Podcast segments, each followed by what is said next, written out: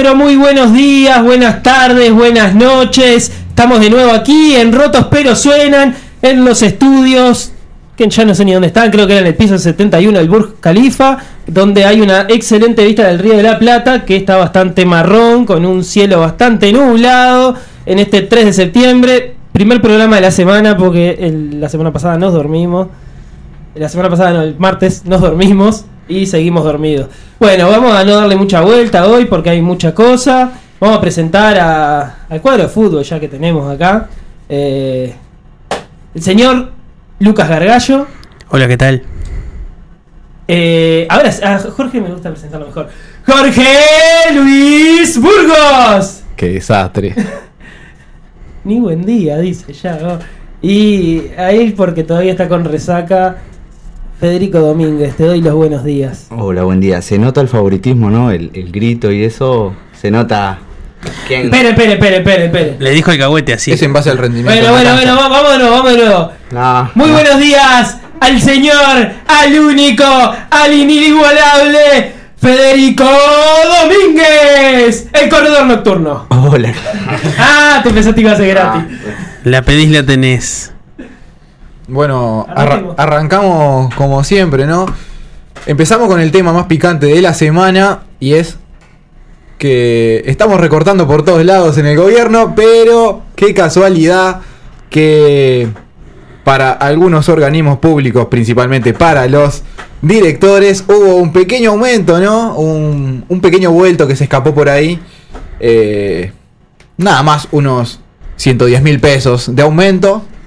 Eh, por un lado recortamos a los funcionarios públicos, por otro lado aumentamos a los funcionarios públicos cargos de confianza, porque los directores de los entes son todos cargos de confianza, que van a pasar a cobrar de 120 mil pesos a más de 230 mil pesos en promedio.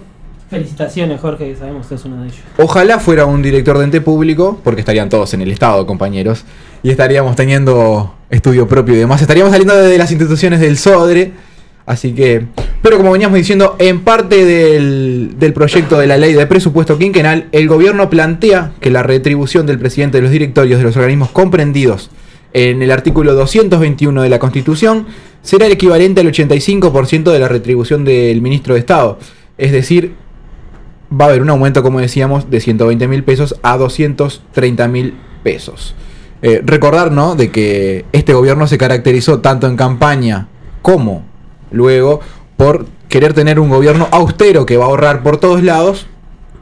Ahorran en educación, ahorran en salud, ahorran en todo, menos en el bolsillo de cada uno de ellos. Y siguiendo con los temas del gobierno nacional, eh, el Partido Nacional continúa tratando de dilatar la votación del desafuero de Manini Ríos, eh, buscando mantener la coalición multicolor que está gobernando y buscando doblegar eh, a Manini, ¿no? Hay una lucha de poder interno, Manini quiere sostener su supuesta palabra, como si su palabra valiera algo, diciendo que él quiere el desafuero, los colorados están dispuestos a votar, no, no todos los colorados, claramente. Ahí. Eh, sí, no, los colorados que se autoproclaman como más eh, progresistas están dispuestos a votarlo, Sanguinetti obviamente no. El Partido Nacional no lo quiere votar, pero dentro del mismo Partido Nacional tiene alguna que otra presión. eh, y no hablo por los jóvenes, porque los jóvenes en el Partido Nacional no significan un sorete, pero alguna presión económica fuerte, buscando ¿Cómo es? Eh, buscando disminuir la figura del ex comandante en jefe y bueno, la negociación se está yendo para largo y el Partido Nacional va a pedir dilatarlo por lo menos hasta después de las elecciones departamentales.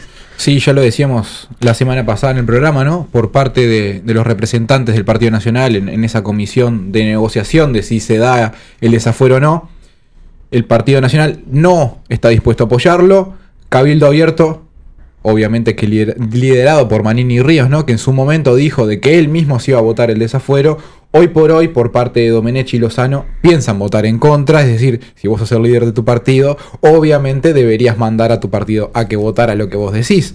Pero, viste que es un arma de doble filo.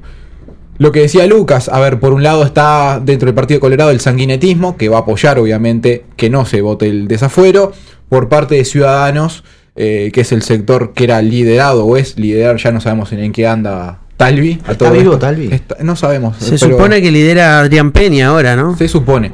Por parte, es más, Adrián Peña es el que dijo que estaban analizando el sí votar el desafuero. Salieron, por otro lado, los atrevidos del partido independiente a decir de que iban a apoyar el desafuero a Monini Ríos en el Senado, por ejemplo, pero no tienen senadores, eso es muy bueno. E incluso, eh, por otro lado, obviamente que decanta de que si tienen un diputado deberían tener la misma línea, ¿no? En, en diputados y en Jugadísima la posición del Partido Independiente. Exactamente. Por parte del Frente Amplio, eh, salió en el día de ayer, si no me equivoco, una declaración de José Mujica, que era uno de los que estaba por. que no estaba en duda si votaba o no el desafuero. Pero dijo que si el Frente Amplio marcaba la línea de sí votar el desafuero, que él iba a acompañarlo. Es decir, debería ser concordante con la línea partidaria y no la línea personal. Bueno, dejando un poco este tema de lado, que ahí tiene mucha tela para cortar, eh, continúa el tema de las actas de honor, el- la juventud del Partido Nacional le tiró ahí una picana, a una picana justamente dicho, eh, a la juventud frente amplista, diciendo de que los jóvenes frente amplistas debían hacerse cargo del ocultamiento por parte de los gobiernos de izquierda de- del tema de los desaparecidos y del tema del Tribunal de Honor, algo que es, eh, es una, una burla, ¿no? Eh, y llanamente una burla que busca desviar un poco el tema y marcar la agenda. Recordemos que está, está muy complejo, está muy compleja la situación. Estamos en el marco del ingreso del presupuesto y cada movimiento político que se está realizando tiene que ser doblemente medido. Y el Frente Amplio, la verdad que en, este tema está actuando con, un- con algo bastante cercano a lo que es la, la unidad de acción, con, bueno, está con Mujica siendo Mujica, pero con, cierto criterio que lo único que demuestra que cuando el Frente Amplio se abroquela y, va derechito en una posición única, la coalición multicolor empieza a flaquear inmediatamente eh, a nivel político. Yo no quiero ser malo, pero eso que decías vos del comunicado público que hicieron por parte de los jóvenes blancos a la juventud del Frente Amplio, en un hilo de Twitter ponen y toman como base a, Wilson. A ver, si vos te fuiste del país y camiseteaste de afuera, porque realmente no hizo mucha cosa estando acá, ¿está? Realmente no podés decir eso. Incluso el propio Wilson hoy en día, con la gente que representa el wilsonismo, estaría pataleando. A ver, eh, ¿que hay que separar los tantos? Sí hay que separar los tantos. ¿Y que hay que ir reconociendo ciertas cosas? Sí. Las formas es que cuando vos necesitas tirar un manotazo de abogado, como es el que sacaron en ese comunicado, eh, lo primero que haces es tratar de salpicar para que parte de los jóvenes del otro lado se hagan responsables de algo en que en realidad no fueron parte. Sí, a ver, eh, yo no voy a entrar mucho en esto de la declaración de los jóvenes del Partido Nacional, me importan bastante poco. Yo milito estos temas y nunca los vi ahí militando, así que cuando aparezcan charlamos. Soy frente amplista y milito con familiares. Y Eh, el Wil- y, y no por ser frente amplista, milito con familiares y los compañeros que yo conozco, algunos son frente amplistas, otros no, jóvenes del Partido Nacional, nunca vi en la vuelta. eh, así que el comunicado me importa bastante poco. Igual yo quería salir un poco de, de ese lado porque poco me importan los partidos cuando, cuando, cuando hablamos de las actas. Yo, yo ahí siempre, siempre voy a lo mismo, ¿no? A la responsabilidad del Estado y a, al, al problema que seguimos teniendo, que seguimos teniendo 196 personas desaparecidas en un gobierno eh, democrático y que eh, ahí sí, como Frente Amplista, tenemos que hacer la autocrítica de, bueno, si hicimos lo suficiente durante 15 años o no, eh, no es para auto, autoflagelarnos, ya lo que hicimos lo hicimos, lo que no lo hicimos no lo hicimos, pero hay que seguir buscando. Aparecen estas actas hoy. Sí, está muy bien saber si alguien se cayó la boca, sea de donde sea. Yo ahí no me voy a andar cuidando, ahí lo- los que tienen, que cada uno se cuide con, su accionar. Eh, lo que sí hay que seguir es buscando y, las personas de izquierda que capaz que estuvimos un poco más calladas porque entramos en la comodidad de ser gobierno eh, o de, de ser de un partido de gobierno, eh, capaz que ahora que salimos de esa comodidad tenemos que volver y que no nos vuelva a pasar a eh, exigir como siempre. Y en este caso es exigir eh, que parezca toda la información eh, para, para encontrar a los compañeros y a las compañeras desaparecidas. Y si mañana volvemos a gobernar, lo mismo, con la misma intensidad. Creo que, que, a veces es muy fácil, yo también entro constantemente en, esto de... Estamos partidizados, ¿no? Es, muy, es muy sencillo caer en eso, pero yo ahí voy a... mm, Voy a serle fiel a familiares, que lo, lo decían muy claro el otro día en la conferencia, en la segunda conferencia sobre todo, de que eh, dejémonos de llevar agua para nuestros molinos y pensemos en los desaparecidos, pensemos en el tema que es un tema de Estado, es un tema nacional, eh, más allá de, de eso. Sí, más o menos en la misma línea que va Felipe, ¿no? A ver, primero que nada, eh, hay que buscar a los desaparecidos y desaparecidas, primero que nada por respeto a sus familias, ¿no? Que siguen hasta el día de hoy. Muchos de esos familiares eh, se están muriendo, ¿no? Y se están yendo sin saber dónde están sus seres queridos. Eso es lo que preocupa más. Después de si un partido político hace más o menos, yo creo que debería ser todo el sistema político realmente.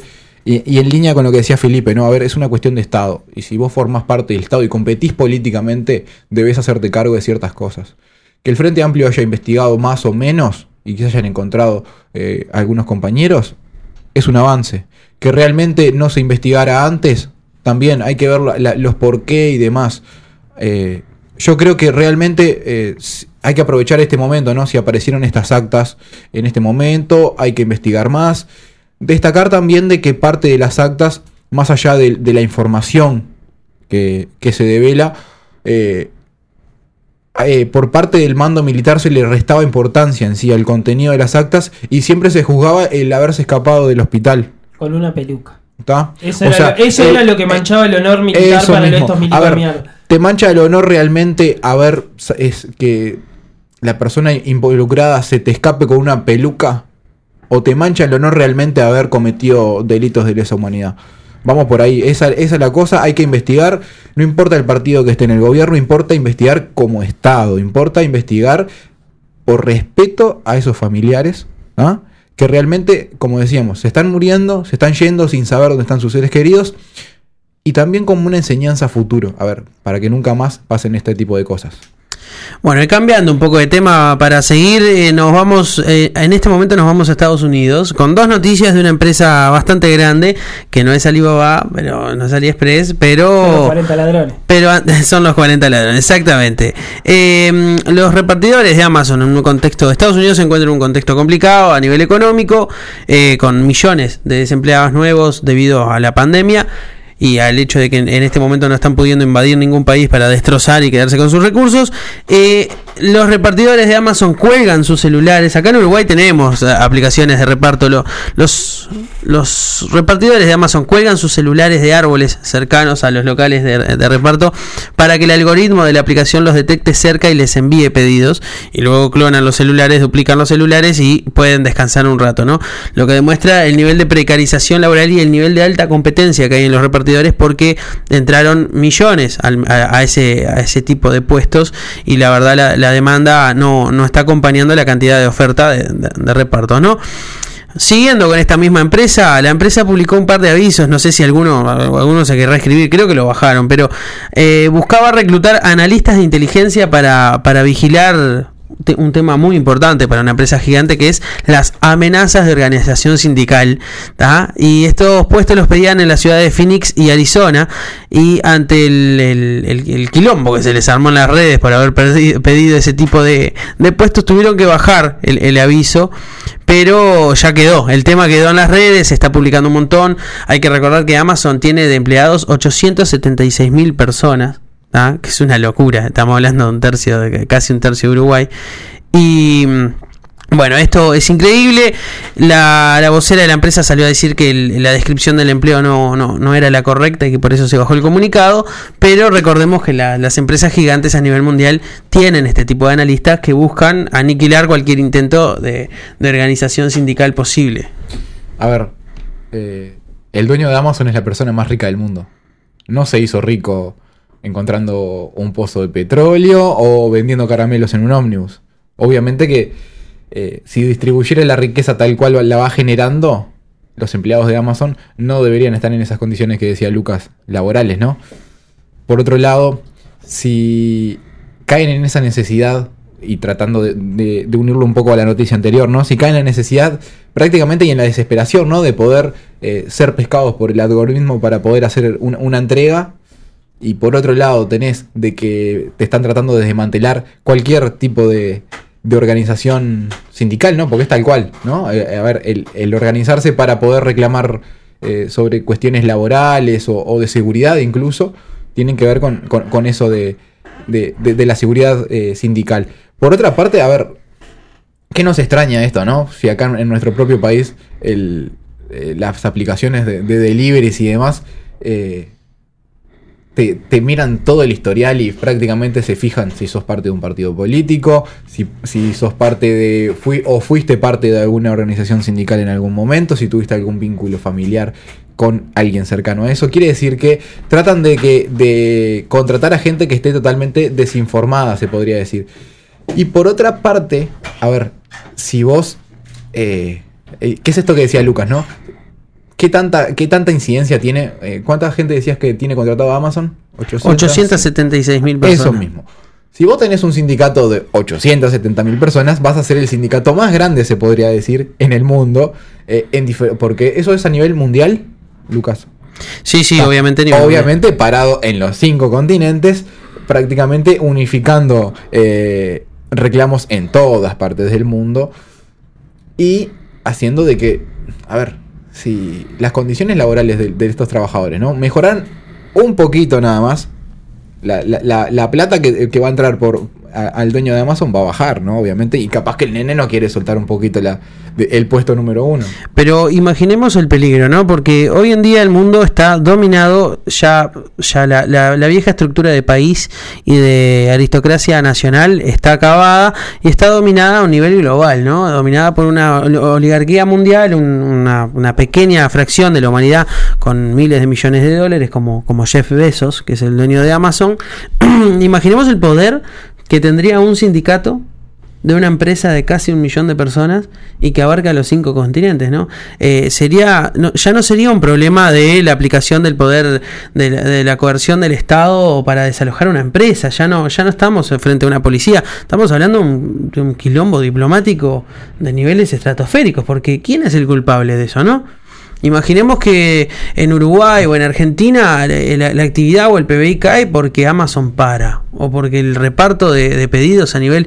¿Y a quién le podemos echar la culpa? E- es difícil porque no hay ningún gobierno atrás de esa empresa. ¿Con quién nos podemos sentar? ¿A qué organismo internacional tenemos que acudir? No, estos son privados. Entonces, siendo conscientes del nivel de poderío que podría tener un sindicato, que entra casi en, en- en la entelequia de, de poder abarcar realidades totalmente distintas y países totalmente disímiles el uno entre el otro, eh, lograr esa unión sindical que no le permitía al viejo esquema es un peligro enorme y por eso este tipo de empresas eh, reclutan este tipo de analistas y persiguen eh, prácticamente hasta, hasta liquidando a, los líderes sociales o sindicales que se le cruzan en el camino, ¿no? No tanto en Estados Unidos, sino por ejemplo en los países subordinados. Recordemos que Colombia tiene centenares de líderes sociales aniquilados por año y así como Colombia, otras, otras decenas de países que corren esa misma suerte. Sí, no, no, no eso nada más. A ver, eh, antes, eh, vamos, a ir un poco en la historia para atrás, ¿no? Cuando los sindicatos se organizaban por primera vez o los gremios, ¿no? Vos compartías con tus compañeros de trabajo el espacio, es decir, la- por ejemplo, la fábrica, ¿no? O el taller. Hoy por hoy no, compartís una fábrica. Si sos eh, parte del, de- del- del staff de Amazon. Más allá de haber compartido capaz el centro de distribución de donde están los paquetes, por ejemplo, ¿no? Pero el que pedalea en, la bici o anda en la moto haciendo el reparto, capaz que no conoce a otro más allá de, encontrarlo en la zona. Entonces, eso es también la reconfiguración de cómo los sindicatos tienen que hacerle frente a la tecnología. No estoy diciendo que tienen que ser ludistas. A ver, los ludistas eran aquellos que rompían las máquinas cuando empezó toda la, la revolución industrial, ¿no? Sino que estoy diciendo que hay que tomar nuevas alternativas, ¿no? Para hacer frente a este tipo de cosas. Y una de esas cosas es organizarse. ¿Qué pasaría, por ejemplo, si Amazon organizara un sindicato en Colombia? Eso que decía Lucas, ¿no? Perfectamente, la empresa, Amazon, la multinacional, tiene el poder suficiente como para presionar un gobierno, ¿no? Porque si vos tenés eh, a la persona, no sé cuánto es el PBI de Colombia, pero debe andar más o menos con la fortuna de este, de este muchacho. Eh, No, el PBI de Colombia está muy alto por, por la harina, ¿viste? ¿no? Ah, no, pero más allá, pero más allá de eso, eh, lo que importa es eso. Por ejemplo, ¿qué pasaría eh, si se organizara en América Latina? Para no quedar solamente en, en- en Europa o Estados Unidos. O, ojo, ¿qué pasaría si incluso en la propia Alibaba se organizaran un sindicato? No, me- También iríamos por ese lado. Para, para ser justo también, ¿no? ¿Qué pasaría si realmente los trabajadores en África se organizaran y le hicieran frente? ¿Realmente los gobiernos están dispuestos a perder esas fuentes laborales indirectas y que más o menos dan ese tipo de empleo precario, ¿no? Porque no es un empleo tampoco muy bueno. Y acá hay otra cosa. ¿Qué tanta inci- incidencia, por ejemplo, podría tener un ingeniero, ¿no? Que maneja el algoritmo y te lo para de un día para el otro y te deja sin que vos puedas más o menos repartir cosas. Aunque fueran dos horas. ¿Qué incidencia tendría eso? Muchísima incidencia. Y en cuanto, por ejemplo, caerían las acciones en- por, por ese pequeño desperfecto. Y para no quedar solamente en Amazon, ¿qué pasaría si lograras eh, organizar a gente en Facebook, por ejemplo, o en, en Microsoft o en, lo- o en los grandes de la tecnología de hoy, de hoy por hoy, ¿no? La Eso. revolución pasaría. Pero es lo que voy, ¿entendés? A ver, hay que ver cómo se reconfiguran lo- los sindicatos y cómo realmente se da respuesta a, a esto, ¿no? Eh, recordar que, por ejemplo, en, en nuestro país tenemos una, una única central sindical, ¿no? Pero vos andate a Brasil, por ejemplo. Creo que tienen como, ¿Tienen? tienen como 30. No, deben, tener, más. o, o más. ¿Cómo carajo haces para coordinar acciones sobre este tipo de cosas? No sé, la tiro ahí y puede ser incluso un tema para, para tratar a- a futuro. Me encantó. Y cambiamos de tema, ya que estábamos hablando de, de tecnología. Cambiamos el tema, Lucas. Y vamos a la tecnología nacional y a, la- a un país en punta y parte del G7 a nivel de digitalización eh, en cuanto a los gobiernos. Y hablamos de Uruguay, obviamente. Eh, un nuevo ataque del observador a la candidata que al día de hoy se perfila como para ser la nueva intendente de Montevideo, hablando de los gastos en publicidad que, ha tenido Antel en, durante los periodos frente amplistas, ¿no? Y habló de que en total, durante el gobierno del Frente Amplio, es decir, los 15 años, Antel gastó algo así como 194 millones de dólares en publicidad en un periodo, si- a ver si no, me- a ver si no me fallan las cuentas, de 9 años. Entre el 2005 y el 2014 2019. más, sí, no, 2005 y 2019 194. Pero de esos 194, 90 fueron bajo mandato de Carolina Cose. Y la verdad que lo que pretende ser una crítica termina siendo un halago, porque la noticia debería ser con 90 millones de dólares Cose logra destronar y destrozar, destrozar a Movistar y a Claro, mientras me dice Mamadera, el operador de la radio, eh, es- Veloz, sería, sería un, un- un excelente sería un excelente titular. Con tan solo 90 millones de dólares, Carolina Cose destroza a las multinacionales Movistar y Claro y se queda dominando un mercado del cual no ostenta el monopolio, porque Antel no ostenta el monopolio de la telefonía celular. Así que esa estupidez de que es monopólica debería Qué no hablado que viniste hoy. eh, no debería Ojo, no en- debería en ser Internet tampoco. en internet En tampoco, pero internet tampoco. hablemos de, de- de telefonía celular, no ostenta el monopolio de la telefonía celular. Y ganarle a dos gigantes de ese tamaño, hablando sin poder competir en ámbitos como por ejemplo son la conectividad regional que tiene claro a, nivel de continente. La verdad que es, un halago y, y demuestra que parece, a todo indica que la Intendencia de Montevideo va a quedar en muy buenas manos. Yo quiero ir por, a ver, más o menos eh, en, en esa línea, ¿no? ¿Qué hubiera pasado si Movistar hubiera puesto 90 millones de dólares en publicidad? Estaríamos todos aplaudiendo, ¿no? O si Claro, que en su momento puso plata fuerte, ¿se acuérdense cuando cambió de, de nombre de CTI Móvil a Claro? Pusieron y vos, vos te fumabas en cada parada de ómnibus, en cada ómnibus y en cualquier medio de comunicación que miraras una publicidad de Claro. Lo que duele es que sea algo nacional y que sea algo que impulsa. A ver, incluso dentro de la nota, eh, por parte ahí se compara de que eh, el gasto en publicidad es equivalente al gasto que pasó por el Antel Arena, ¿no? Entonces, ¿qué pasa? ¿Te duele de que se aporte a la cultura con la inversión en el Antel Arena? ¿Te duele de que eh, Antel sea, por ejemplo, sponsor de los cuadros de fútbol, básquetbol, eh, si no me equivoco también en- andan por el handball y demás, El carnaval. carnaval, o sea, ¿te duele que una empresa uruguaya haya impulsado este tipo de cosas. Quiero ver también a esta gente, ¿no? Quejarse de haber cuando, antes de que el Frente Amplio fuera gobierno, de que ANCAP apoyara a Gustavo Treyes. ¿Ah? Acuérdense cuando pasó de que Treyes era, estaba en el rally y demás. Yo no los escucho quejarse. Y mucha de esa gente hoy es parte del directorio de ANCAP. Y nos quejamos por un lado, pero realmente no reconocemos. A ver, si aportar a la cultura conlleva invertir en publicidad, está bien. Porque aparte incluso vos estás generando un nuevo dinamismo económico porque estás invirtiendo en tu propio país y en tu propia gente y en realmente darle una chance eh, de acceso a la cultura. No importa si es fútbol, si es básquetbol, si es carnaval. Importa que vos estás volcando a tu gente esa plata. Realmente, por ejemplo, Movistar o Claro hubieran invertido en una empresa eh, publicitaria uruguaya, no sabemos. Incluso deben tener hasta- sus propios afuera, afuera de fronteras, ¿no? Porque son multinacionales. Y perfectamente podrían destronar a Antel si quisieran, ¿no? Con una inversión en publicidad. Si, si les preocupa, a quien, a quien le preocupa el número, mire cualquier partido de fútbol uruguayo, mire los hombros a los dos equipos y van a ver que los dos equipos están financiados por Antel. Si les preocupa, pero todos los después cuadros, todos los todos, cuadros, todos. todos los Si después les preocupa, eh, no sé, mírense una carrera de Urrutia y fíjense que tienen el auto. La verdad que somos muy, muy, muy, porque después va Urrutia a un programa de televisión y todos lloramos porque Uruguay no le da una mano, porque nadie es profeta en su tierra, de que los dejamos tirados por ahí, son talentos eh, mundiales. Bueno, no, antes se ocupó de, intentar soportar al arte, de intentar soportar el deporte, de intentar soportar la economía, inyectando esa enorme cantidad de dinero, dominando el escenario internacional, haciendo que lo que nosotros gastamos en telefonía se quede en Uruguay, porque cuando vos pagás el contrato antes se queda, pero cuando pagás el contrato de Claro se va para Carlitos Slim en México, para que siga pagando yates e islas, y bueno, la verdad que algunos se quejan de llenos, la verdad, se quejaban tanto de lleno, ahora se van a quejar de, de- de vacíos, pero antes se quejaban de lleno.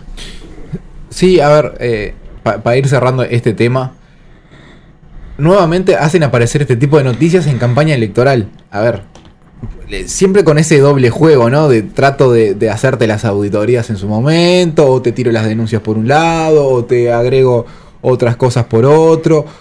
Realmente tratan, y aparte viste que se van alternando, ¿no? Depende quién vaya puntero en, la, en, la, en las encuestas, le tiro una noticia sobre eso, y así como fue en su momento con Martínez, fue con Villar y ahora fue con Cose. A Villar lo tienen internado, ¿no? De tanto- ¿Está? O- obviamente. Y vaya, vaya el saludo y la pronta recuperación a, a Villar sobre el, el- el tema que tuvo en estos últimos días. Pero más allá de eso, hay que destacar eso, ¿no? De que realmente es una campaña de que todos los medios aparte están, están con estos temas, ¿no? Están literalmente tirando todo lo que puedan. Bueno, vamos de nuevo para, para afuera. Eh, en Venezuela, el, el, el, el- el títere, el supuesto eh, presidente encargado, ese según Estados Unidos, Guaidó, El ahora... 10 del Barcelona en este momento. El 10 del Barça en este momento está, está disputando de nuevo su posición de presidente. No- nadie entiende nada, vamos a ser honestos. El presidente de Venezuela es Nicolás Maduro. Guaidó se, auto- se autoproclamó hace un tiempo, ¿no? Dijo que iba a durar un mes, pero ya no sé ni cuánto tiempo lleva el pobre banana. Pero al parecer Capriles eh, volvió al escenario político negociando la liberación de algunos presos que estaban bien presos, pero que en un buen gesto del gobierno venezolano, buscando que se termine este hostigamiento y esta guerra de cuarto tipo que están sufriendo, eh, liberaron para intentar disminuir las tensiones políticas con la oposición golpista con la que están lidiando en este momento. Y Guaidó se preocupó, porque no era que el encargado de la oposición soy yo. Y bueno, ahora que volvió Capriles y que está Guaidó, están en una disputa interna de poder. De ver quién alcahuetea mejor a Estados Unidos para ver si se puede quedar con el puesto de Nicolás Maduro. Pero todo indica que Venezuela continúa resistiendo y que ojalá continúe resistiendo en el futuro. A ver, vamos, vamos a, a aclarar más o menos cómo viene la, la- cancha en, en Venezuela, ¿no? Maduro tiene el gesto de liberar a algunos presos eh, de la oposición, ¿no? Luego de haber hecho investigaciones y demás. Eh, y consigue, como decía Lucas, por parte de, la, de, la, de lo que hace mm, Capriles, eh, esa negociación, ¿tá? que fueran indultados. Eh, obviamente que eh, Guaidó nunca logró hacer esto, ¿no? Porque Guaidó lo primero que hizo fue tratar de, de transar con el norte una posible invasión en su momento, una, intervención militar. Está bueno que la política en Venezuela empieza a tomar como otro dinamismo, ¿no? Y eso es lo que hay que destacar. A ver, si no tienen fuerza como para poder hacerle frente a Maduro y, y al, chavismo y, los partidos que acompañan, ¿no? ¿Realmente están dispuestos y están capacitados para gobernar? Porque si no, si no logran aglutinarse en un solo paraguas y vos tenés disputando pod- eh, poder, a ver, lo que decía Lucas, Guaidó por un lado autoproclamado y en su momento el que fue candidato a presidente en dos o tres elecciones, no, no, no recuerdo bien, fue Capriles, ¿no? Así que no sé, no sé a, ustedes, para ustedes quién es quién es el, el real eh, líder de la oposición en Venezuela, Capriles o Guaidó. Eh, Donald Trump. Pero o sea, Ah, te gané, te gané, sí, pero ¿cuál de los dos decís que tiene más peso? En este momento, obviamente Capriles. Obviamente Capriles, porque Capriles es a- un político, Guaidó es un actor. Eso mismo, eso es lo que a eso iba a ir. No hay que destacar de que Guaidó realmente no no tiene no, no cuaja con la gente. Capriles llegó a ser gobernador. ¿Ah? Eh, O sea, Guaidó es un actor, nada más. y, y una revista, hay que decir eso también porque era prácticamente desconocido. No por destacar a Capriles, ¿no? Pero Capriles viene con una trayectoria política en la espalda. Y yo creo que podría ser el, el que encamine más o menos esta negociación. Guaidó sería un Novik y Capriles sería una familia de la calle. Ahí está. Para, para, para que se entienda, ¿no? Para que no entienda. Y ahora vamos a cambiar el tema. Vamos a volver a Uruguay. Vamos a volver a Uruguay. No, no, no, no. Vamos con la noticia bizarra del día. Ah, pará, pará, pará, pará, porque ahora. Te envalentonás dejado querés esto, hablar de todo. esto, perdón, me olvidé de la noticia. Pasa que el otro día no tuvimos casi noticia No, bizarra. Y volvemos con esta cosa que. Esta nota de color. es esta nota de color que es cualquier cosa. En Madagascar, el ejército entrega gratis a domicilio una poción contra el COVID-19. Me gusta. El rey Juliet. Qué desastre. Vos, eh, yo no puedo creer esta noticia. La verdad que es- supuestamente el Instituto Malgache de Investigación Ah. Aplicada A una letra de, de rapar. dice que crearon una poción mágica para combatir el COVID. Pensar que hay gente que está poniendo guita No, en pero, crear pero, pero. vacunas. Acá hay una pregunta que es importante. ¿La poción funciona? Supuestamente dos personas fueron curadas con la poción. ¿Y a, a cuántas se la dieron? No, no sé a cuántas se dieron, pero hay que ver cuánta gente va a haber muerto probando ese tipo de cosas. ¿A, a cuánto se la dieron en Malgache? Debe ser un caramelo de miel y hueco. Pero ya que estábamos hablando de, de noticias, que esta sí es más bizarra. No tenían dinero para un coche fúnebre y subieron el ataúd al metro. Esto pasó en la estación Allende eh, del metro en la Ciudad de México, donde eh, varias personas subieron a cuestas eh, un ataúd al servicio público. ¿Tá? Y pagaron solamente 5 pesos mexicanos, es decir, menos de 25 centavos de dólar, para poder llevar el ataúd hasta la funeraria. O ¿Llevaron sea que como la- un bulto o pagaron el pasaje persona? Lo peor de todo son las declaraciones Ah, del no, que no. vendía los tickets. El muertito ya pagó su entrada. Ah, Decía, pagó como persona. Bien, Ah, yo ta, ta. no puedo Pagó creer. pasaje el pobre. Lo cagaron igual, porque capaz que como lo podían llevar como una valija grande nomás. Así que por parte de la línea 2 del metro fueron testigos de que viajaron con un muerto. En la funeraria que le arranque a poner rueditas a los ataúdes. ya. Eh, Ya está, no se va a ofender el hombre. Y bueno, Y bueno, dejamos, dejamos la noticia bizarra y vamos a cambiar porque la Vamos verdad un que poquito de esto- música. Dale, y va. seguimos ahora.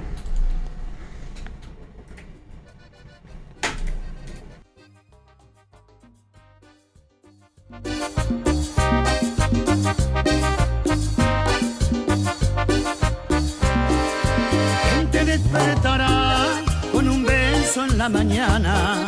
Dime quién te llevará el desayuno a la cama. ¿Quién te escribirá canciones inspiradas en nuestro amor? ¿Quién regalándote flores dirá la primavera llegó? Y yo contigo hice un mundo en donde brillabas tú. Y creo fuiste feliz, pero eso te queda en ti y creo fuiste feliz, pero te queda en ti. Y hoy te vas, te vas, te vas, te vas, pero sé que por algo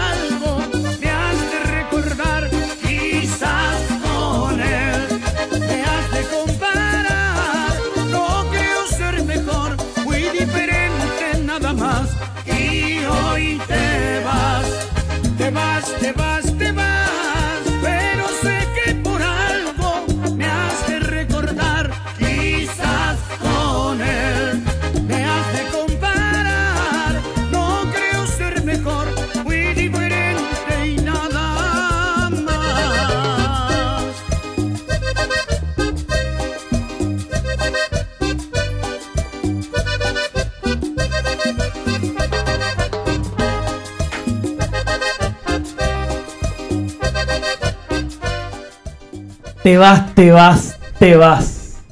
Pero Fede, venís vos. Eh, Tebas le pasó a, a, a Diego Forlán. A Diego Forlán lo fletaron a volar. Eh, Barrera siguiendo los pasos de Damián y echando gente a diestra y siniestra y sin, sin darle chance de continuar el proyecto. Ya lo echó y a los a las horas confirmó que vuelve Mario Saralegui. Babala. Babala. eh, y en la conferencia de prensa ya tiró todo el humo que se podía tirar. Habló de del campeonato uruguayo, de la No, sexta. Ya, ya vas a ver un partido, ahí vas a ver humo. Eh, eso, es, eso es Yo, humo. yo quiero hacerte una pregunta. ¿Qué pasó con el community manager que publicó el tweet ese? Uh, eh, lo más seguro que lo fletaron. ¿Ah? Es lo que piensa todo Peñarol, todos los hinchas, pero ¿Cómo era que decía el tweet más o menos? eh, Decía algo de- no te no te merecemos, eh, Diego Forlán. Perdón, no te merecemos. Que duró segundos, pero prácticamente estuvo circulando en las redes la captura esa.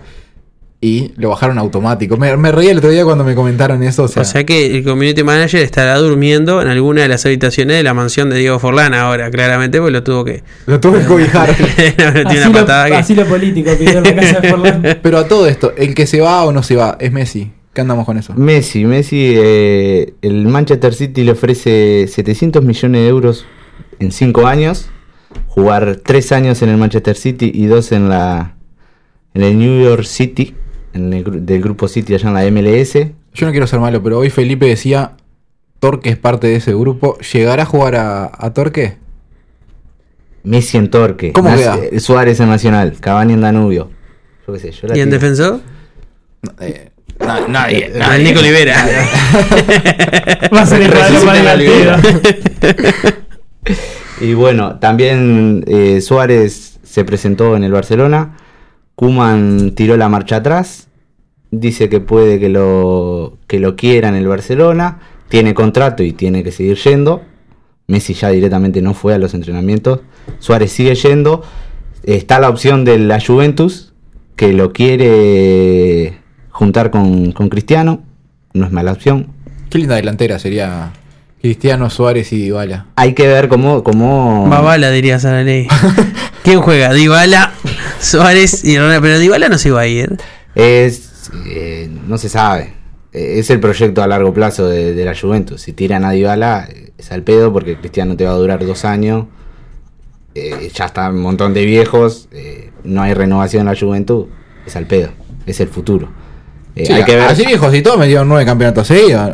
No hay que olvidarse de eso. En Italia cualquiera. Uh, terrible. Ganó Federico Sí. que tiene 14 Copa Italia, Sí. 40. Eh, El Inter y el Milan ya no le ganan a nadie. Y la Roma intentó, pero no llega.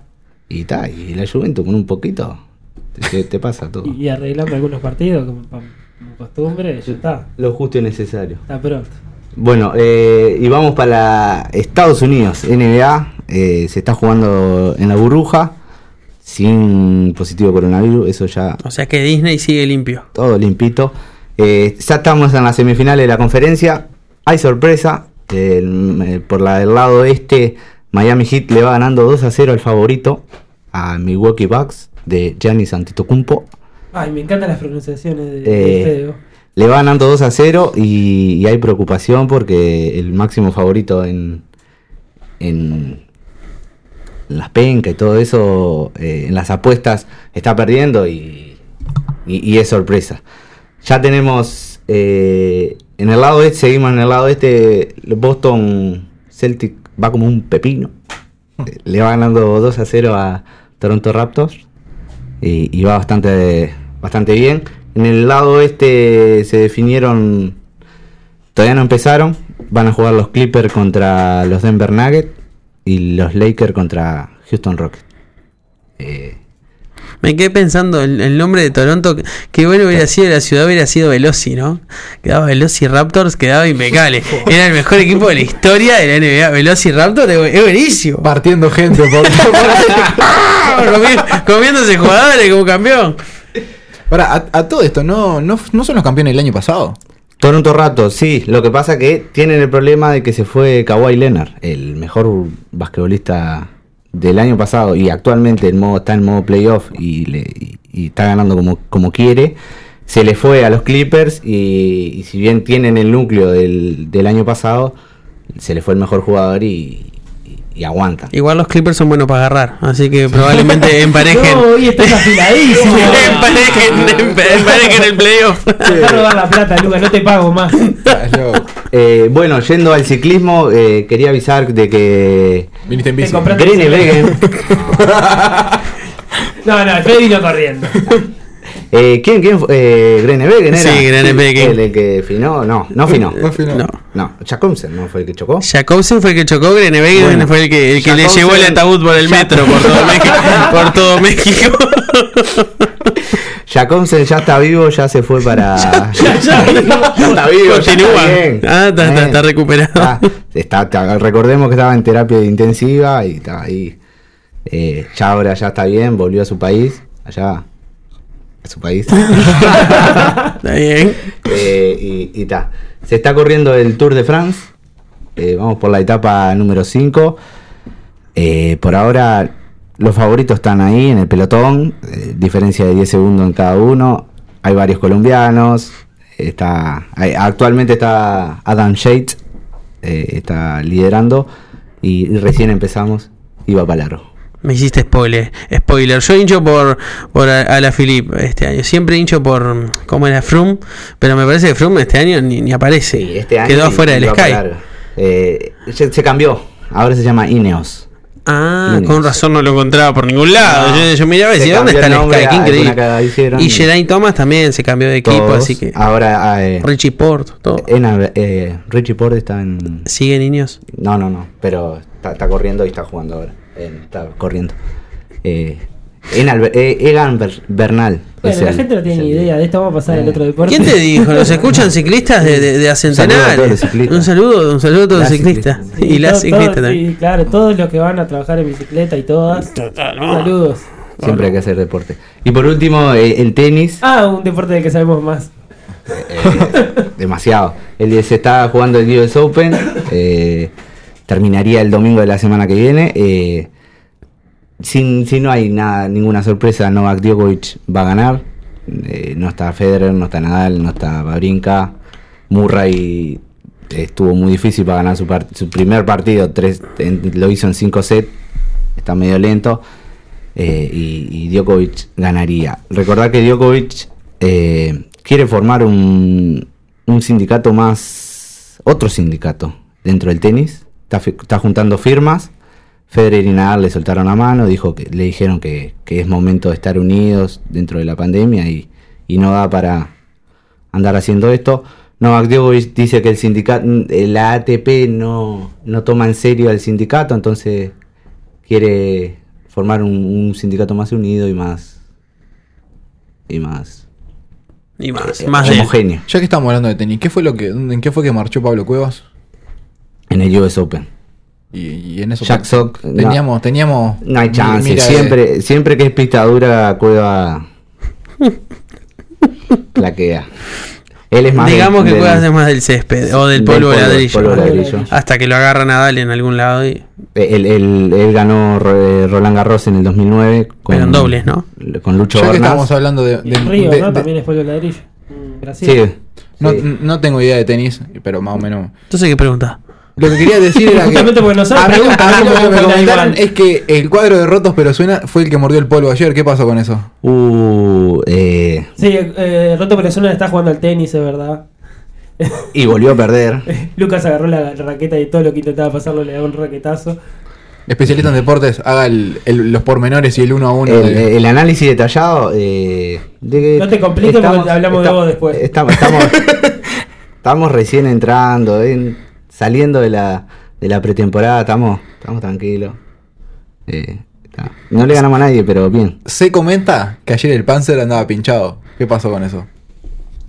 Pinch- más que pinchado. Ya. Agradezco canje con Pirelli porque estaba precisando una llanta con un poco más de agarre. Porque esa cancha mojada estaba que Sí, sí, más no para hacer waterpolo que para hacer fútbol 5, te digo la verdad. Es más, creo que el que está corriendo bastante es Felipe. Se comenta, ¿no? De que no le tiran una. No, hacen, no, no. y lo O hacen sea correr como loco. Yo, yo tiro la pared, no voy todavía que pica dos veces, No, quedó Los vicios del albañil, amigo. Los los vicios del albañil, lo único que paredes, paredes, paredes todo el tiempo. Tiro paredes, tiro paredes, pico, paredes. Se y- piensan que son Messi y te tiran pared sin mirar vos, ¿no? No, no, no, esperá. A, a Jorge Luis se las tiré todas al pie, no me devolvió una. A vos capaz que. No, una le hice correr, pobre, creo que la sigue buscando. Estás loco, estás loco. Me, me me una que no llegaba.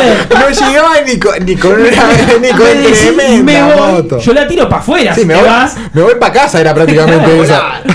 Bueno, a volar. A volar. Bueno, seguimos con un poquito de música.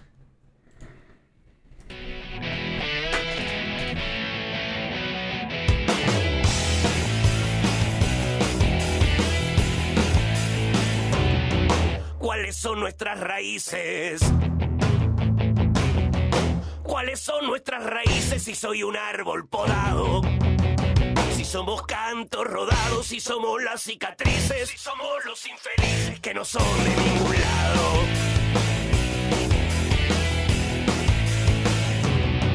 ¿Cuáles son las tradiciones? ¿Cuáles son las tradiciones de nuestros antepasados? Ser blancos y colorados, ser uruguayos campeones, mantener las ilusiones y ser desilusionados.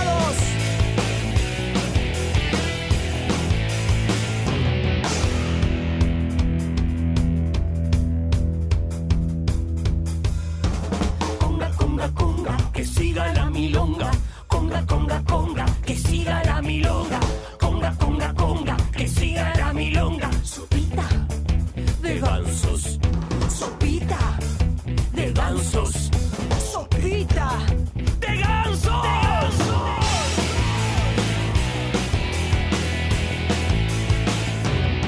¿Cuál será nuestra cultura? ¿Cuál será nuestra cultura si fuimos colonizados? Somos nietos de migrados, hijos de una dictadura, es decir, somos basura sin futuro ni pasado.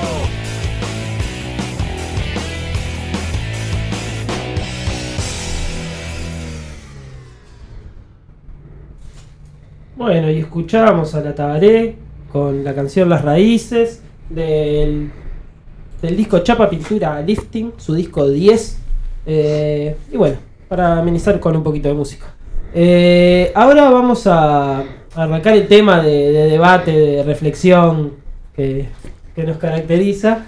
Eh, vida y obra lo titulamos. Lo que vamos a hablar, que Lucas lo ha tirado en algunos programas anteriores, es de, de, bueno, de si se puede separar o no la vida de las personas, su pensamiento, su accionar de sus obras, ya sean, no sé, artistas, eh, deportistas o de cualquier índole, ¿no? Eh, pero bueno, como si se puede, por ejemplo, en, en un pintor, si se puede apreciar su obra sabiendo que es fascista, por ejemplo. Eh, o sabiendo que, no sé, que fue un abusador. Eh, bueno, les cedo la palabra. Y para de acariciar el micrófono, Lucas. ¿Quién arranca con esto? Los quiero ver. Y fuiste que propusiste el tema, así que dale gas. Yo no propuse nada, pero le doy gas igual. A mí e- es un tema complicado, ¿no? Más en el contexto, más en la época, en en el día de hoy. Pero yo quiero sostener una cosa. eh, eh, A mí se me hace casi imposible conocer la historia detrás de todo lo que consumo, ¿no? Porque ta, somos seres de consumo, consumimos arte, consumimos todos los artes, consumimos todo, todo tipo de productos, todo tipo de contenidos y es muy difícil sa- saberlo. Igual quiero, quiero plantear una cosa. Yo por lo menos lo, lo in- lo intento evitar. Y lo intento evitar cuando es evitable, ¿no? Por ejemplo, si hay dos Dalís, yo voy a elegir el Dalí que no, que no esté manchado por, ah, por, por algún tipo de, de- de quilombo en su vida, o por lo menos no sea un fascista declarado. Pero no hay dos Dalís. Entonces, ¿qué pasa? Si Dalí era un sorete o un fascista o un abusador. ¿Cómo, me planto ante eso? ¿Invalido su obra? ¿Invalido su arte? ¿Invalido todo, todo lo que ha dejado en, el mundo?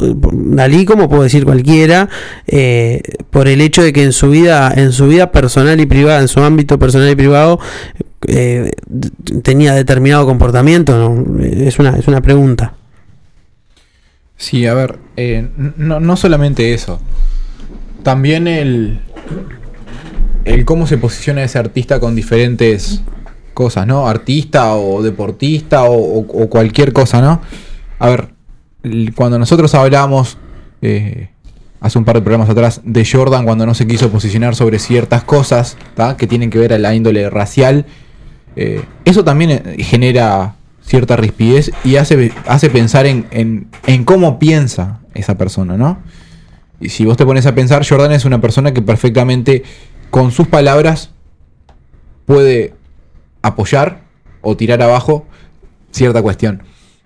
Ya que estábamos, por ejemplo, vos hablabas de Dalí, cuando Picasso pinta el Guernica, ¿no? Sin decirlo está haciendo una denuncia a lo que estaba pasando en España. Eso también lleva a un posicionamiento político. Y el que un artista o un deportista se posicione sobre ciertas cosas eh, también genera, y es necesario, es necesario. O sea, muchas veces tratamos de separar al artista y verlo como algo como algo natural, ¿no? A ver, no hay dos Dalís, hay uno solo. Que vos seas eh, y aprecies su arte es una cosa, pero que vos aprecies a la persona es otra cosa. Perfectamente, eh, no, no, no, no recuerdo bien a quién apoyaba Dalí en su momento. Me parece que era, era Facho, ¿no? Pero- Franco, creo. ¿Eh? Era, era medio, era, estaba medio como financiado por Franco en su momento y demás. Pero incluso no solamente eso. Llevalo, por ejemplo, ya que hablábamos de Dalí, al destrato que hacía hacia las mujeres en su momento. Es decir, lo que vos, por un lado, creas con arte, con otro lado, eh, haces ese tipo de, de- de apologías y demás, que también, o sea, están bombardeando hasta cierta parte de la sociedad. Y lo que hacen es eh, dejar eh, en tela de juicio si realmente el artista tiene que ser valorado tal cual, ¿no? Artista, deportista, ya que hablábamos lo de Jordan, ¿no? O realmente hay que separar arte y cultura y deporte por un lado. O la persona. No sé, para mí no, no se puede separar. Y- pero hay que saber apreciarlo de formas diferentes a la vez. Yo creo que separar, yo creo que eh, el, no poder separar va un poco como producto de la globalización, ¿no? Porque pensemos que hace 30 años, si a vos te gustaba algo, era muy difícil saber a veces hasta quién era o, conocer detalles de la vida personal de- de grandes figuras porque... A ver, est- est- esta re- realidad en la que vivimos hoy de que nosotros nos gusta alguien y nosotros ya mismo en, en 10 segundos podemos verle el Instagram, el Facebook, el Twitter, conocer sus declaraciones 10 años antes de ser famosos sobre temas cotidianos porque el tipo tuiteaba con una persona normal eh, o la tipa. Entonces tenemos Pero, una pero ahora le facilidad. exigimos a las personas que se posicionen de cualquier cosa. Como, como, como fans, eh, se le exige al decir esto o posicionate sobre este tema, sobre esto. Y, y eso se está haciendo actualmente y, y no sé si se va a cambiar. Sí, no, tenemos el ejemplo de, por poner un ejemplo, JK Rowling, que tuvo tremendo quilombo por posicionarse dentro de una de las ramas del feminismo, porque tampoco fue que se posicionó como, como fascista o, machista, se posicionó dentro de una de las ramas eh, ideológicas que tiene el feminismo y eh, el escándalo es casi mundial, ¿no? Para, por, por lo menos para la gente que, que lee o a la que le interesa el tema, complejizando todo a un nivel, decís, bueno, está, tenemos un montón de artistas que se declaran machistas o, que desprecian el feminismo y tenemos una mujer que se declara dentro de una de las corrientes ideológicas del feminismo y le caemos con todo, bueno, está. eh, eh, eh, a mí me resulta muy complejo porque una cosa es evaluar, yo creo que existe cierta separación, una cosa es evaluar un poco le- le- la, la obra, pero la obra a nivel del deporte, por ejemplo, de, de- de- un ser humano que el ser humano en sí mismo. Y porque no, además también tengo que entrar en mi propia subjetividad. Eh, si yo, si yo creo que alguien era un solete, perfectamente puedo estar en minoría. Decir, no, este era un fascista. Y bueno, está, entonces los fascistas van a decir, no, a este, a este que es de izquierda, que no lo contraten, que, que no lo empleen, que no, lo vamos a levantar para nada. Yo entiendo, si a mí me das para elegir y entre comprar dos camisetas, voy a intentar comprar la del que la de que se posicione más cercano a mí en, en- en mi, en mi sentir como humano. Pero yo lo veo demasiado, demasiado difícil como para hacer. Y quiero plantear otra duda. ¿Cuándo alguien puede ser calificado como un, un o como quieran, un fascista, un machista. Cuando, cuando supongamos que llegamos al punto de decir, no, mira, hoy en el día de hoy, si nosotros sabemos que un artista es, machista o es abusador o es violento, eh, lo tenemos que cancelar, como se dice ahora. Yo estoy completamente de acuerdo. Ahora entramos en una discusión de cuándo lo sabemos. Porque un flyer en Instagram, no sé si, en mi opinión, es una tajante decisión a tomar o si es algo inobjetable o si es una o si es la realidad más real de todas o, si es solamente una versión o si caemos en la difamación no sé cuándo cancelarlo yo estoy dispuesto eh, a- al año 2020 a decir bueno si, si si un artista, si cualquier persona pública expresa ese tipo de posiciones, como por ejemplo, no sé, para mí las expresa Petinati, y yo por eso no lo, no lo escucho, lo escuché en una época, no lo escucho más, porque es objetivo, porque yo lo escucho del tipo decirlo. Ahora, eh, cuando no hay un cuando no hay un elemento objetivo 100% objetivo de, convicción como dicen en los tribunales de disciplina para decir determinada cosa yo no sé si cancelar a alguien Sí, no, es, es, es bastante complejo el tema. Eh, yo no, no, no tengo una opinión totalmente formada. Eh, yo me. Ustedes tiraron varias puntas, pero yo me, me- me- me pensaba ahora, ¿no? Ponele, a, a cualquiera de nosotros nos, nos gusta un cuadro. No, no sabemos de quién, quién es el pintor, ¿no? Eh, al otro nos encanta, es el cuadro que nos maravilló así. Y de repente un día te, te enterás que es de Pepito, que es tremendo hijo de puta. ¿Te deja de gustar el cuadro? No sé si. No, Yo creo que lo mirás con otros ojos. Lo mirás con nuestros ojos. Por ejemplo, a ver, y voy a tirar va- varia- varios posicionamientos, ¿no? Neruda, ¿está? Es destacado, ¿no? Por muchísima gente. Pero ustedes sabían, por ejemplo, que Neruda abandonó una hija. Ahí. Eso, lo que pasa en la vida privada es una cosa y lo que hace en la vida pública es otra. ¿Qué pasa, por ejemplo, con el posicionamiento político de Maradona, por ejemplo? Vos vas a Argentina y decís, el Diegote, el Diegote, porque te hizo ganar un mundial. ¿Está? Pero por otro lado le decís, este gordo drogadicto, comunista, no sé qué, ¿entendés? Pero capaz que es la misma persona, que lo ve en dos ámbitos diferentes. O porque tiene hijos disperdigados por el mundo, ¿entendés? Entonces vos tenés que separarlo ahí. Una cosa es la vida privada y otra cosa es la vida pública, se podría decir. Que vos con tu vida pública puedas tener incidencia en otras vidas de otras personas es otra cosa. ¿Qué pasa, por ejemplo? Si violaste a alguien en privado, sos muy hijo de puta. No, ¿Entendés? No, no, por más que No, sea lo eso sí, eso eh, sí. Pero lo que yo voy es. eh, ¿Qué pasa? Bueno, hay incluso, ya que hablamos de Neruda, hay un. En su momento, Neruda es una de las personas que fue acusada de haber violado, si no me equivoco, a una. a una trabajadora doméstica. ¿tá? Por ejemplo, ¿qué pasa en cuando eh, Residente, el de calle 13, se posiciona sobre cierto tema, por ejemplo? ¿La gente va a dejar de ir a mirarlo porque lo considera de izquierda, por ejemplo? A mí me parece que es un ladrón de gallina, pero está, eso es otro tema. Bueno, te lo, te lo cambio. La gente que seguía a Roger Water va a dejar de seguirlo porque se posiciona sobre ciertas causas. Ah, yo creo que la derecha es mucho más eh, constante en eso. Yo creo que sí, la gente de derecha cancela mucho más fácil a la gente que, que, que- que capaz que otro tipo de público. Yo, Bueno, te lo cambio Ah, no pa- sé si te, lo, te lo cambio para otro lado. Y, y, por ejemplo, los fans de Arjona van a dejar de ir a los recitales de Arjona sabiendo que principalmente su público son mujeres. ¿no? Sí. Sabiendo que Arjona es un golpeador. ¿No? Ahí, ahí, ahí voy. ¿Realmente vos ponés el arte primero o ponés lo personal primero? Que hay mucha gente que hace esa separación y deja de ir a, a- a ciertos recitales, como pasó con Cordera, ¿se acuerdan que le hicieron un boicot? a- Que está perfecto, porque vos dejás de ver eh, o dejás entrever ciertas cosas que pasaban en, el- en lo privado que son cuestionables por la sociedad. O sea, son cuestionados por lo público frente a lo privado. Ahí tenés que ver qué tanto... Ah, me, señalaron, tenía que seguir hablando. Eh, me, me agarraron distraído. Eh, a ver, sí, es, es esto de lo público, lo privado, ¿no? Es, es medio. Es bastante complejo. Eh, si. Porque es. eh, lo público, lo privado, es, es enterarse o no enterarse. Eh, Es simplemente eso. No, no, no cambian los hechos, no cambian los pensamientos. Y me, me, ahí con los hechos. Eh, y, y a mí me, me- me- me- me genera, lo, voy, lo vengo pensando y, y no sé para dónde agarrar porque te llego todo el tiempo como a contradicciones, ¿no? Eh, Yo te pregunto, por ejemplo, ¿vieron que, hay, vieron que hay uno que hace grafitis, uno que si no me equivoco es Bansky o algo así, que hace grafitis por el mundo? Nosotros conocemos su obra, no sabemos quién es porque es un anónimo.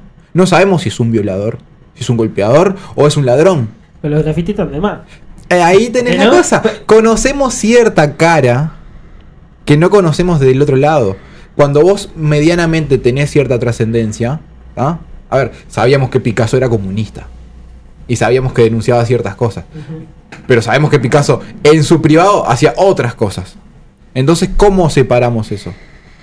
Yo creo que yo creo que hay una hay una posible solución, pero creo que nosotros nos encontramos en una época complicada donde entra la subjetividad personal de que, que es cancelable y que no, pero eso es una, una forma de elegir qué consumir y la otra es eso, la- la- la- el desdibujamiento de lo que es público y privado. Pero el ejemplo es claro en el tema de Bansky, es, es, es- determinante. A ver, yo en mi vida voy a tener guita para comprar un Bansky, pero pensemos por un momento que tenemos la plata para comprar un Bansky. Si eh, ahora que es anónimo lo compro, ¿no? Pero si nosotros supiéramos que Bansky es un desgraciado o, o que en su ámbito privado, por no decir hijo de puta, porque Ah, pero capaz no, que quedaba me- mal. Me mal hablado Eh, que pasa el desgraciado, que- te faltó decir. ¿tá? Eh, capaz que uno puede seguir pensando que su arte es, es espectacular, pero por una convicción personal no, no comprarlo. No sé, me parece que va por ahí. Yo qué sé, a mí Lugano eh, me encantó en el 2010, vamos arriba, pero si yo hoy tengo que comprar una camiseta de Uruguay, la de Lugano no la voy a comprar.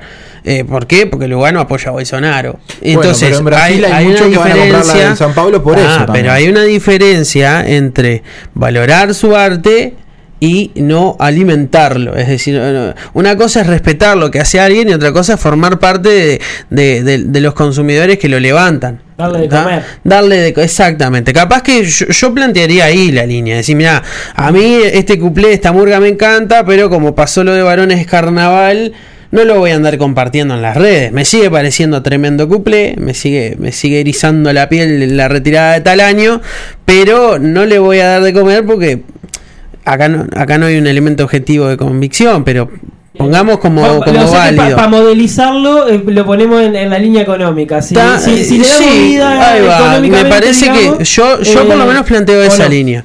Eh, Cuando es objetivo, cuando es objetivo, sí. Cuando el elemento de convicción es objetivo, es decir, hay una declaración de esta persona que no fue sacada en contexto porque la escucho como cordera que dice esto, bueno, este tipo se terminó, cancelado. Ahora, cuando no hay un elemento objetivo de convicción, capaz que yo, yo me paro, yo por lo general en lo personal me paro un estadio de, bueno, no le voy a dar de morfar hasta que esto no se resuelva. Igual yo creo que te pongo una canción ahora de, de la Versuit, busco alguna y la disfrutás. Y porque te digo la verdad, porque todavía no tenemos una página que una página un organismo que sistematice las denuncias, pero si No, no, porque pero, pero yo no digo, estoy enterado. Pero, no, pero estás hablando de, bueno, Cordera que dijo cosas. Sí, ta, sí. es, es objetivo, ¿no? Tenés tu. bueno, pero, pero, una canción de la versión no tiene solo a Cordera tampoco. Ah, bueno, está, pero. tampoco voy a, eh, ahí está ah, ahí está el tema. Te pongo, un so- te pongo alguna que haya hecho solo. Ah, ahí, bueno, y la- capaz que te lo Pero ahí estás involucrando otro ámbito como muy importante, que es como este, eh, por poner el ejemplo de Cordera, pero poniendo un ejemplo de persona X, cómo eh, su cancelamiento implicaría el cancelamiento de un colectivo que tal vez se, eh, no tenga nada que ver. Si me decís el cantante de esta, de esta, de esta banda, y bueno, yo dejo de escuchar a la banda y la verdad le estoy dejando de dar de comer al tecladista, al manager. cuándo cancelar, cuándo no. ¿Entendés? Ahí es, es muy Pero, por complicado. ejemplo, eh, vamos a dejar de mirar los partidos de los Lakers porque Kobe Bryant en su momento fue denunciado y, y- y se comprobó de que había violado. Ahí está la pregunta. O de la Juventus. Recuerden que Cristiano tiene una denuncia de violación en Las Vegas de hace unos años. Sí, bueno. Ahí O comprar cosas de Estados Unidos porque el presidente pagó más de 10 veces millones de dólares a niños menores de 15 años para que no denunciaran que los abusó sexualmente. O de emitir este programa del piso 71, el Burj Khalifa, porque, Porque, tiene esclavos. porque lo construyeron con esclavos nepalíes. Eh, ¿Hasta qué punto? Yo entiendo que hay que construir una sociedad mejor, pero la verdad no, no, queda, no, no quedamos ni nosotros si, si, Habla por vos. si no- eh, eh, pasa si que ahí los ponemos- cortes hay que ver qué tan fino lo haces al corte para separar las cosas. Bueno, el corte lo voy a hacer ahora. Vamos pero, redondeando. pero más allá que, que- más allá que nos eches, que a ver, eh, ¿cómo, ¿cómo realmente separas? El factor económico, que era lo que decía Lucas, puede ser, el ideológico puede ser, el, el de decir o no ciertos comentarios también puede ser. A ver, lo que Lucas traía, lo- justo lo de, lo de Lugano y haber apoyado a, a, a Bolsonaro y demás. Ta, primero que nada, en mi... En mi si en- viene en cuatro años y apoya el candidato del Frente Amplio, ¿qué hacemos? A ver, a lo, pará, primero que nada, en lo deportivo yo nunca he acompañado a Lugano, ¿está? Y eso lo voy a dejar bien claro porque me parece Porque un juega jugador- como porque me pata me- como loco. Me No. parece un jugador mediocre, No. ¿está? Y segundo, Nunca ganó nada igual. Nunca, ahí está, viste, ahí tenés. Copa América tenés. 2011. Está, pero a lo que voy, más allá de, de eso, ¿realmente vuelca algo, algo a la sociedad, o sea, potente? No, porque no tiene una incidencia. A ver, es de acá de la cortita. Realmente, y acá voy, un Jordan sí puede hacerlo. Porque es, es reconocido a nivel mundial. Y un comentario de un Jordan, eh, un Un Kobe. Bryant en su momento, un Messi, eh, cualquier deportista, por ejemplo, para, para no irnos mucho por ahí y darle un poco de pie al Fede, sí tiene incidencia y sí puede ayudar a cambiar ciertas cosas. ¿Cómo es que se llama el que, aquel que arrancó con eh, en el Colin fútbol? Kaepernick. Ese mismo. ¿tá? El loco ese no tiene trabajo hoy, no tiene, no tiene dónde, no tiene dónde, dónde jugar. Y ahí está, eso, ¿Va? es cortarle los víveres, ahí tenés Ahí le cortaron los víveres. Pero realmente, ¿llegó a generar incidencia? Sí, llegó a generar incidencia. ¿tá? Ahí está la, cosa. No, quiero decir que el movimiento de, Bla- de, Black Lives Matter empezó empezó empezó con, Co- con Kaepernick. Eh, Jordan, eh, en, esa reunión de, la NBA con los jugadores, eh, Jordan ahora, en la actualidad, tiene mucha incidencia porque es el único propietario mayoritario de una franquicia que es negro. Es el único. Entonces él, siendo Jordan, habló con, con las demás dueñas de la franquicia y ahora sí está entendiendo, teniendo incidencia porque se dio cuenta que tiene que posicionarse y tiene que eh, decir y, y hacer valer su voz. Si vos te, te quedas callado y, y, y priorizás tu, tu economía antes que la, la economía y la vida de los demás, ahí es la sí, pero acordate cuando dijo lo de Los republicanos también compran también compra camisetas. camisetas. Sí. O sea, en su momento no se posicionó, incluso con el mismo problema de fondo, que es el problema racial. Sí. ¿tá? Eh, Miren, vos no pueden quedarse callados No, no, así de la estamos- nada. estamos- Le estoy haciendo señas, siguen hablando, y siguen bueno, hablando. estamos- estamos acá, me venís Ah, ah, cortando, eh, me venís- díganme las redes, díganme las redes. A- ayer me hiciste correr, Bueno, de sí. más. Ahora me echás de acá. Ni la patrona me trató tan mal. estás, nos Y estás no, me, y- no me das bola, te estoy diciendo, díganme las redes, ¿dónde nos encuentran? ¿Dónde nos encuentran? Y bueno, nos encuentran en la plataforma de podcast que prefieran. Eh, estamos hablando de Spotify, TuneIn, Radio Breaker, Radio Public, Pocket Cast. eh, y luego los portales Utopía del Sur, Los Radio más Online. importantes del país y del mundo. Eh, eh, capaz que todavía no, pero sí. eh, Utopía del Sur, eh, la radio cooperativa y Octubre de Noticias. Y próximamente estaremos saliendo en la BBC de Londres, pero no queremos hacer spoiler. Todavía no llegaron al precio. Antes que me olvide, si no me equivoco, Julieta va a alargar una encuesta ¿tá? por redes sociales preguntándole a nuestros y nuestras oyentes qué temas centrales le gustaría tratar. Así que toda aquella persona que nos siga Que se pongan las pilas porque si no están acabando los ¿tá? temas, ya no van, a, sabemos qué van a inventar. poder, pon- van a poner realmente, incidir en este programa y hacernos estudiar e investigar realmente, no sacarlo a los Y si les caemos mal, les pedimos por favor que separen la obra del artista, que igual escuchen rotos pero suenan y lo compartan. Aunque sea muy objetivo lo que piensan sobre nosotros. Eh, bueno, eh, ya voy a instaurar una manera de terminar este programa en honor a, a Lucas, que hoy lo presenté más tranquilo. Pero. Y no voy a apagar los micrófonos, cosa de que si él quiere, dejar quiere expresarse, que se exprese y si ustedes lo quieren hacer también. Eh, tengo que venir yo para que este programa dure más de una hora, quiero decirlo.